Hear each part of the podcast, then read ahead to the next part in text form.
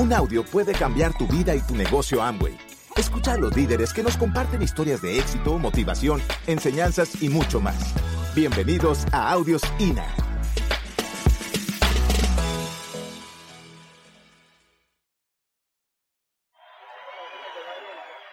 Ok, bueno. Eh, eh, la historia mía es un poquito sí diferente y pues a veces recordarlo porque ya pasó hace mucho, no hace mucho, pero eh, hay que recordarlo también porque las lecciones más grandes de mi vida yo las aprendí cuando estaba muy niño y fueron cosas que a mí me marcaron mucho, para bien, para bien. Yo recuerdo, uno cuando empieza a tener sus primeros recuerdos, a los 6, 7 años uno empieza a tener memoria y conciencia, ¿sí o no? Ok, como a los 6, 7 años me di cuenta que mi familia era pobre. Me di cuenta que mi familia era pobre porque recuerdo que fui a estudiar primero de primaria y mis cuadernos eran regalados y no tenía un maletín donde llevarlos y mi ropa era de segunda. Y yo recuerdo que es irónico, ¿no? Porque cuando uno había una fundación que le regalaba unos cuadernos para los niños que no tenían con qué comprar y eran unos cuadernos de norma que son como verdes y las hojas son grises. O sea, esos cuadernos te recuerdan que tú eres pobre. O sea, no tienen color. ¿Sí me entiendes? Y entonces yo me caí en cuenta y a mí eso me empezó como a incomodar un poco. Y yo me empecé a dar cuenta que en mi casa, yo nunca juzgué a mi familia, porque mi papá es una persona que yo admiro mucho porque no sabe leer y escribir. Mi mamá hizo como hasta tercero de primaria. Ellos, mi papá salió prácticamente desplazado del campo y ellos tuvieron una vida muy dura. Tuvieron cinco niños y pues, imagínate cómo es la vida de una persona que no sabe leer y escribir. Es totalmente complicado. En la casa vimos un montón de situaciones familiares que no viene al caso, pero yo siempre recuerdo ver a mis papás trabajando duro y siendo muy honestos. Siempre fue, y así son las familias colombianas. Gente que nos educó, que nunca se quejó, que siempre vivía trabajando y se ganaba el sustento para su familia de manera honrada. Esa fue la lección que yo aprendí en mi casa. A mí no me molestó que fuéramos pobres, para nada. Pero la vida a los seis años me regaló mi primer sueño. Y mi primer sueño fue comprar un maletín para, de colores y tener cuadernos con carátulas de colores. Ese fue el primer sueño en mi vida y fantástico, porque eso marcó mi vida para el resto de mi vida. Yo soñaba con eso. Yo soñaba llegar a mi escuela con un maletín donde llevar mis cuadernos. Y entonces en mi casa nos enseñaron a ser muy autosuficientes. Mi papá tenía un dicho muy bueno que él decía mi hijo, el que es acomedido, come de lo que está escondido. Después se lo escuché a Andrés que eso se traduce en ser diligente, ¿no? Después cuando Andrés dijo eso, eso es ser diligente. Yo, sí, Andrés, esa es la forma bonita de decirlo. Es ser diligente. Siempre donde nosotros llegábamos con mis hermanos, éramos diligentes. Aprendíamos a hacer todo rápido y bien. Y en este negocio eso se aplica también. Si tú llegas a sacar como nuevo, aprende a ser diligente. Porque este negocio va a tener resultado más rápido, no el que se crea mejor, el que sea más diligente. Y entonces mi primer empleo lo conseguí a los siete años. Me pagaban 500 pesos a la semana. De hace 28 años, no se preocupen, no fue hace poco. A la semana. Y yo ahorré por seis meses todo ese dinero porque tenía un sueño. Quería comprarme un maletín. Pero yo recuerdo el día que llegó el día, valga la redundancia, de lograr ese sueño.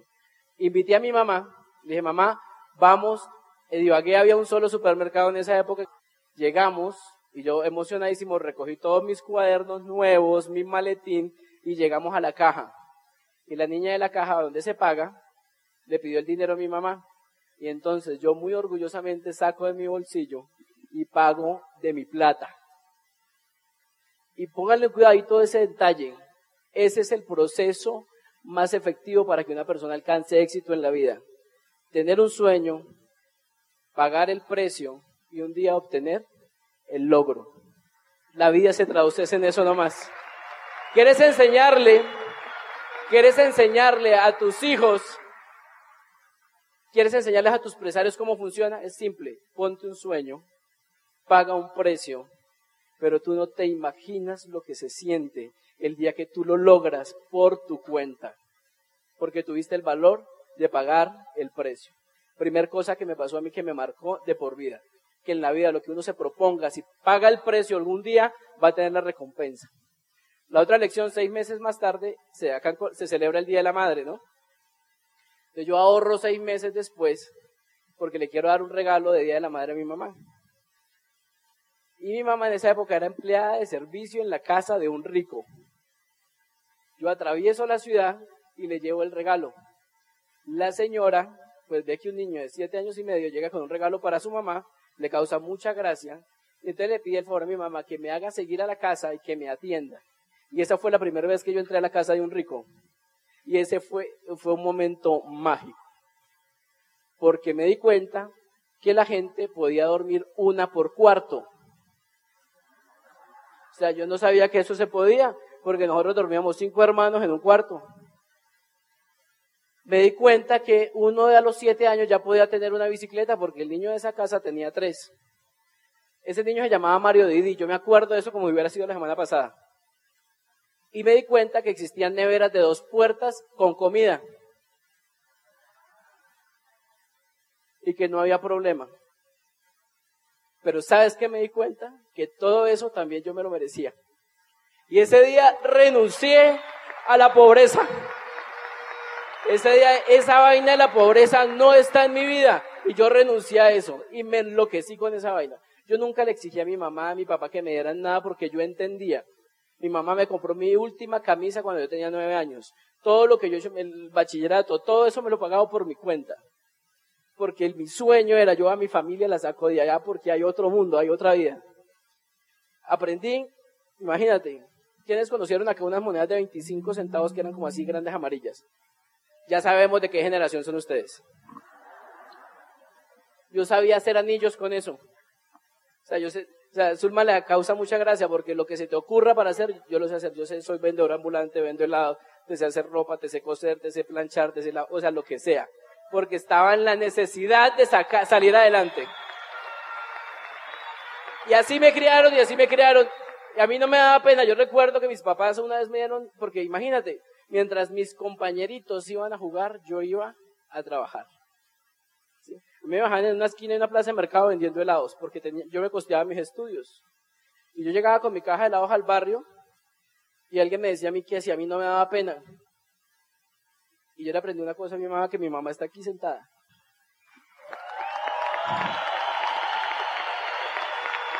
Mi mamá decía, mi hijo, a usted en la vida de lo único que le tiene que dar pena es de que lo vean robando. No más. Y hay mucha gente que entra a este negocio y le da pena. Pena que lo vean haciendo el negocio de Amway.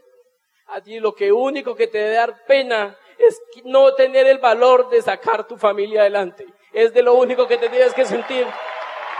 Avergonzado de resto, nada más. Y entonces,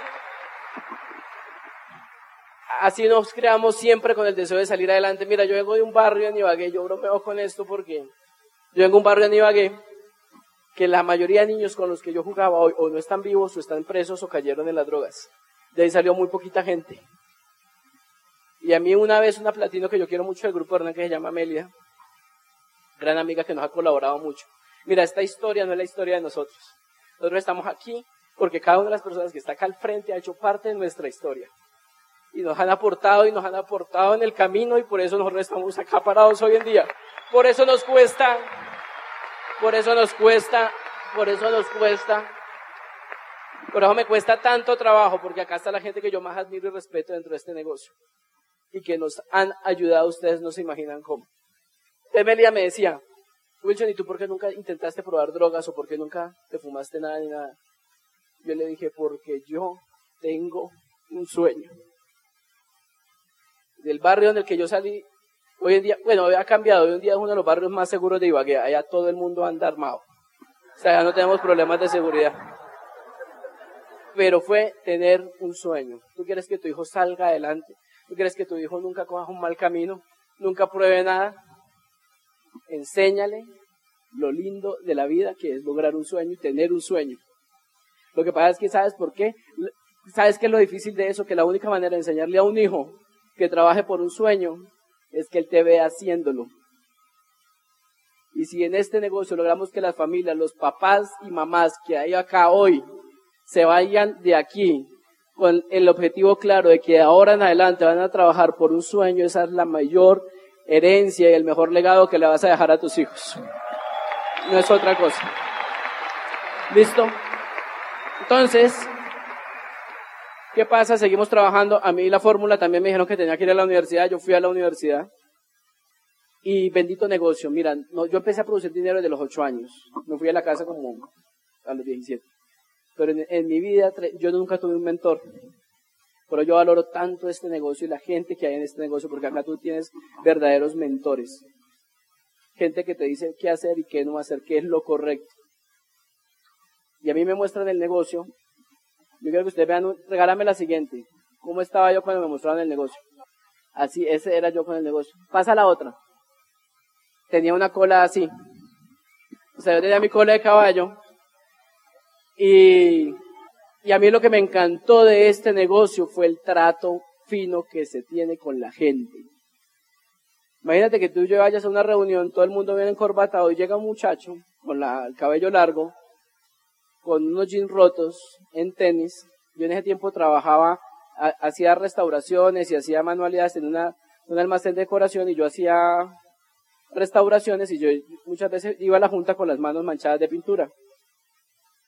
Y yo recuerdo que la primera junta me encontré con Hernán y Mónica. Y él me trató con un respeto. Él no se fijó en mi apariencia. Y yo dije, sea lo que sea eso, yo quiero estar con gente así. ¿Sí me entiendes? Imagínate la visión tan linda que tenemos nosotros en este negocio, que es agregar valor a la gente que llega. O sea, no te fijes en la gente como es. Fíjate en los sueños que tiene. ¿Sí me entiendes? Yo me quedé en este negocio porque recibí ese trato. Y eso es lo que yo de corazón le pido a la gente que quiere. Yo sí digo que quieras hacerte esmeralda y diamante, pero que tengas claro que te vas a hacer esmeralda y diamante porque vas a servir. Y porque tu misión en la vida, en esta profesión, es agregarle valor a la gente que llega. No simplemente hacerte rico. Eso también hace parte del juego, pero lo más importante es que estamos en la misión de agregar valor a la gente que llega y respetarles si quieren o no quieren hacer este negocio y si lo quieren hacer ya o lo quieren hacer después entro al negocio, pero yo estaba soltero, tenía varios negocios, me iba bien, yo ganaba algo de dinero, me encantaba el sistema, venía a todas las convenciones, todas.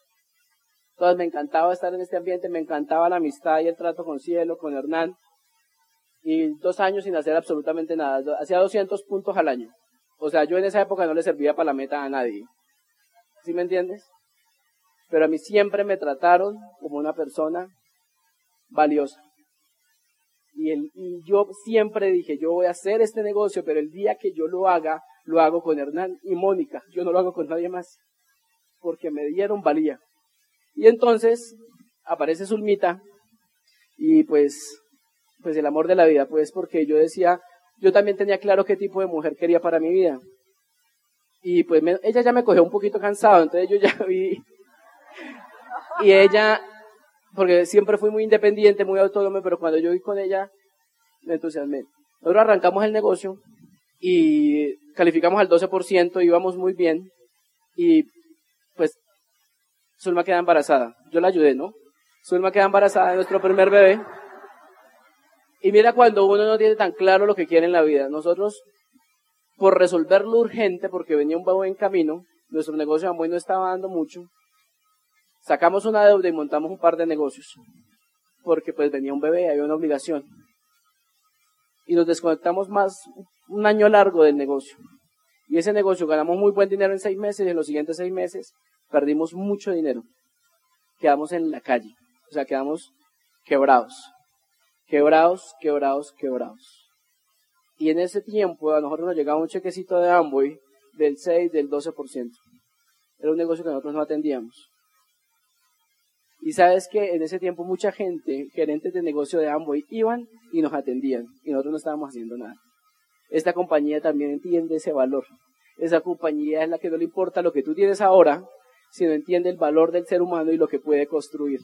Yo recuerdo a la gerente de negocio, acá está Mónica, pero Patico iba y nos dedicaba de su tiempo una corporativa ejecutiva del negocio a una persona que simplemente tenía el potencial. ¿Qué compañía hace eso? ¿Quién le apuesta hacia alguien? Nadie. Eso solo tiene esta empresa. Y es en la empresa que tú estás también. ¿Listo? Bueno. Gracias. Y entonces nos quebramos. ¿Y cómo es uno de necio, no? A veces uno está en las condiciones ideales para hacer este negocio y no los hace. Pero cuando la vida te pone en un rincón que ya no puedes salir, pues tomas el negocio. El 7 de noviembre del año 2006, yo entregué, o sea, estaba tan quebrado que el negocio que yo tenía, yo lo entregué fiado. Todavía estoy esperando que me lo terminen de pagar. No me lo van a pagar. Porque el que lo compró también se quebró. Es un hermano mío. Pero yo asumí todas las deudas y él está acá y se va a calificar plata este mes. Entonces, todos tenemos una historia y siempre, y hay un pin que lo, marca uno.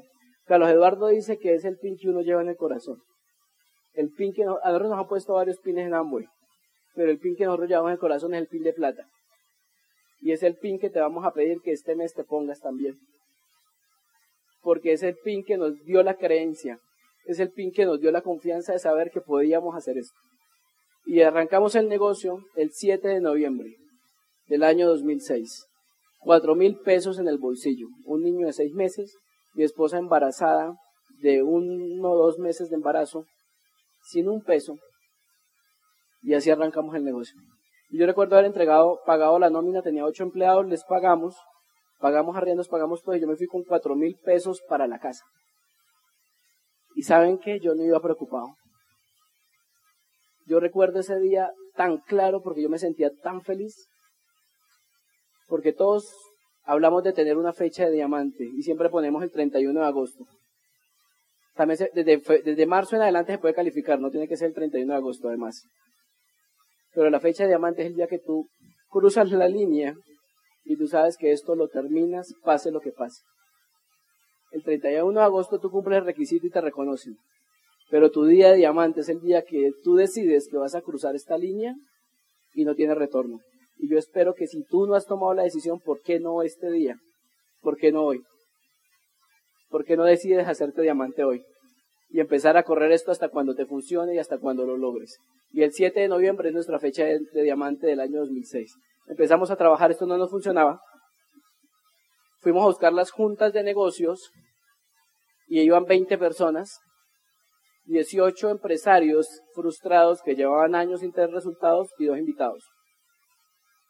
Pero todo en la vida es actitud. Yo siempre decía, el invitado que sobrevive a esa junta hace el negocio. Porque si sobrevive a eso, está buscando algo y va a hacer el negocio. Y empezamos. Yo te voy a decir algo. En todo el tiempo que yo estaba en el negocio, nunca me he desconectado del programa educativo.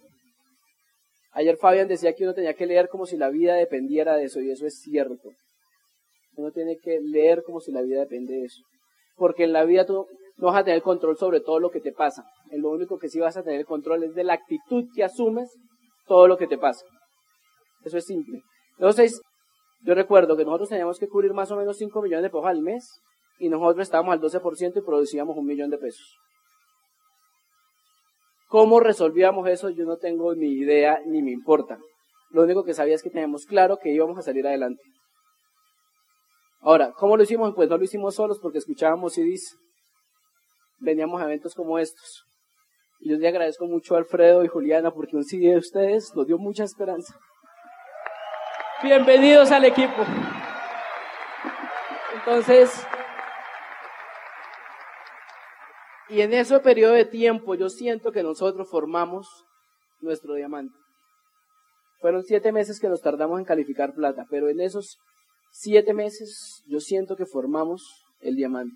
Aprendimos las lecciones más valiosas que hemos aprendido en el negocio en ese periodo de esos siete meses. Nos pasaron cosas duras, sí.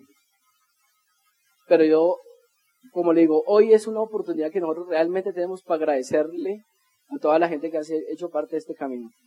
Yo recuerdo una vez que Carlos Eduardo, Carlos Eduardo es una persona que nosotros adoramos porque desde que estábamos al 12% nos ha dado consejería.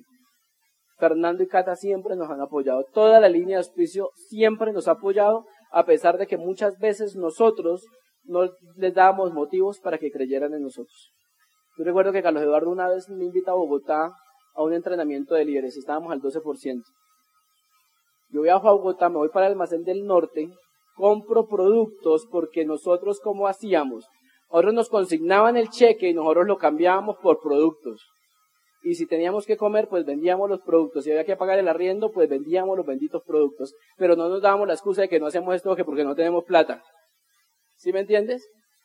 Carlos Eduardo nos llama, yo cojo casi que lo del mercado, me vengo para Bogotá, compro los productos porque tengo que llegar a venderlos. Yo me, tocó irme a pie hasta el apartamento de Carlos C. Porque si no descuadraba lo de la flota para llegar a Ibagué. Listo, con dos maletadas de productos. Llegamos, hacemos un entrenamiento y te hablan de sueños, de que tu vida va ser genial. Y pues tú sales emocionadísimo como a las 11 de la noche. Yo no había ni almorzado. Y como dice Pepe, pasó la hipnotizada. Y yo digo, ¿y cómo me voy para la casa? No tengo para el transporte, no tengo para la flota y ni siquiera almorzado. A las 11 de la noche en Bogotá. Y si el José Ramón Ejedial lo sabían. Y sacaron y me dieron para el transporte. Entonces, salgo del evento, salgo del evento. Acá está Pedro Pablo, del grupo de María Isabel. Pedro Pablo. Ese día Pedrito saliendo del evento me dijo, ¿para dónde vas? ¿Vas para Ibagué? Le dije, sí. Si quieres te acerco al terminal. Dije, ¿te queda de camino? Y me dijo, no, pero no importa, yo te llevo. Y subo en el carro de Pablo y dije, bueno, ya me ahorré lo ya me alcanza para el pasaje. Y llega Pablito y me dice, ¿quieres ir a comer algo? Y yo le digo, no te molestes, no tranquilo, yo te invito.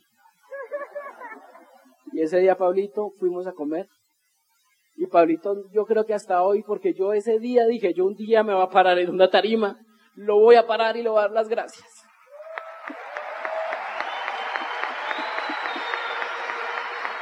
Después entendí que en la vida, cuando tú estás corriendo por algo, la vida te va a poner la gente adecuada. Yo he recibido tanto de la gente de este negocio que tengo una deuda de por vida. Yo me metí a este negocio a sacar a mi familia adelante, pero ayudar a muchas familias a salir adelante. Esa es mi misión. Y si me tengo que hacer corona para hacer eso, pues lo voy a hacer, pero mi misión es esa. Devolver un poco de todo lo que nosotros hemos recibido. Devolver un poco de todo lo que nosotros hemos recibido, que ha sido mucho. Y yo agradezco al equipo que nos haya invitado a hablar con ustedes esta noche. Porque una cosa sí te tiene que salir clara, tú no vas a encontrar un mejor equipo para sacar un proyecto adelante que el que hay en este auditorio. Es el mejor equipo, la mejor oportunidad, la mejor corporación. Ya va a terminar mi intervención y en esos seis meses pasan dos cosas. A ti en algún momento la vida te va a formar tu carácter y tu nivel. Primera cosa, auspiciamos, no auspiciamos a nadie, no entraba nadie. Nosotros llegamos al 12, al 12, al 12, al 9, al 12, al 12. Auspiciamos un médico colega de Zulma y dijimos, este mes nos calificamos plata porque auspiciamos uno muy bueno. El tipo hace su primera reunión tarde porque los médicos viven muy ocupados, como a las 10 de la noche. Nosotros no tenemos niñera, no tenemos con quién dejar los niños.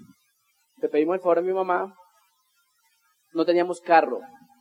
Entonces, en esa época, mi esposa embarazada, dejar el niño en la casa de mi mamá, tomar un montón de productos, demostraciones, tenemos que, en esa época hacíamos el plan con un DVD, entonces llevar el DVD, vamos, llevamos el plan a las 10 de la noche, y ese plan fue fantástico.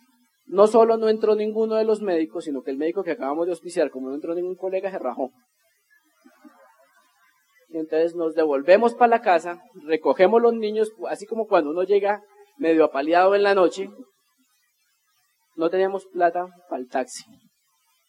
Entonces, tomo a mi niño, lo pongo en el coche, seis, siete meses, tenía, no, ya iba a completar el año, tenía nueve meses, solo embarazada y nos vamos a pie para la casa. Caminando por la calle a la interpedia a las once y media de la noche. Ella profesional, médica dos niños. Y en ese callejón oscuro es cuando uno se pregunta, yo tomé la decisión correcta metiéndome a esta vaina. O sea, esto es, mira por lo que estoy haciendo pasar a mi familia. ¿Será que esto es? Después de seis, siete años, señores, yo me paro aquí a decirles que no importa por lo que ustedes están pasando. Están en el negocio correcto. Fue una buena decisión meterse a este negocio. La mejor decisión de sus vidas. No lo duden. Sigo trabajando, sigo trabajando. Nosotros teníamos tantas deudas, nosotros teníamos cinco cobros jurídicos. Pero la vida todo es actitud. Yo recuerdo que eso nos estaba estresando mucho. Yo cogí los seis cobros jurídicos y me fui banco por banco. Y para los que piensan que el sistema no sirve, yo fui banco por banco y le decía al gerente del banco, vea, yo no, yo tuve una quiebra, estoy empezando un negocio fantástico, si quiere más tarde le cuento, pero lo que quiero hablar contigo es que yo no te voy a poder pagar por lo menos en los próximos ocho meses. Digo, pero ¿cómo así? Si es que esa deuda está muy vieja, ya tiene los plazos vencidos. Yo le dije, mira, tú eres el sexto deudor mío. Los demás me han tratado bien. Si tú no me tratas bien, te dejo de último. Y entonces me decían, yo decía, y en ocho meses yo te empiezo a pagar como pueda. Eso fue cuando recién arrancamos el negocio. Pasó ese tiempo y pues no habíamos calificado plata, no había forma de pagarle a nadie. Y entonces llega un momento en el que llego a la casa después de un día de estar dándole a este negocio y no pasa nada. A cuatro días del cierre, habían 1200 puntos en el mapa. Y llego yo a la casa y encuentro a mi mujer de rodillas en la cama llorando con todo, porque ella se habían cumplido el plazo, entonces teníamos, ella había puesto así todas las cartas de los abogados. Y estaba llorando. Y me dijo, mi amor, mira, yo sé que el negocio es bueno, yo sé que el negocio le ha funcionado a mucha gente, conocemos gente que le ha funcionado, pero yo ya empecé a dudar que esto nos vaya a funcionar a nosotros.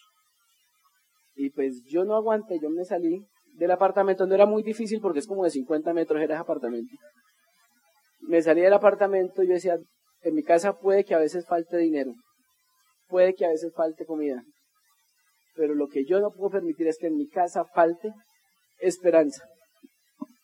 Entro, lloré, porque pues yo lloro destapando un LOC, lloré, pero yo recuerdo haber entrado al cuarto y haber mirado a mi esposa a los ojos. Le dije, mi amor, yo solo te voy a pedir un favor y me vas a tener que hacer ese favor esta noche. Y ella me miró, pero era en serio, yo no seguía jugando. Dile, mi amor, esta noche yo quiero que tú te acuestes y te, me definas bien, bien, bien cómo quieres que sea tu vestido y tu reconocimiento de diamante, porque tú y yo no vamos a ser diamantes. Y ese sueño se cumplió hace cuatro meses. ¿Sí me entiendes? No importa por lo que estés pasando, no importa de dónde vienes, lo que importa y lo que nos interesa es definir, que definas para dónde vas. Y dos días después nos calificamos plata. ¿Cómo? No tengo ni idea, nos calificamos. Mucha gente está hoy con la meta de plata. Realmente pongas de pie los que van a calificar plata este mes. En serio, pero que lo van a hacer en serio, si te vas a parar es porque lo vas a hacer en serio. Ok, tienes 15 días. 15 días para calificarte. No te faltan dos ni tres, tienes 15 días. Si tú crees en esto y quieres de verdad sacar tu familia adelante, así estuvieras en ceros, en estos 15 días te calificas. No te pongas excusas, más bien define cuál es tu sueño. Y en la próximo seminario y convención vamos a tener que buscar un estadio el doble de grande para poderlo reconocer. Gracias por escucharnos. Te esperamos en el siguiente Audio INA.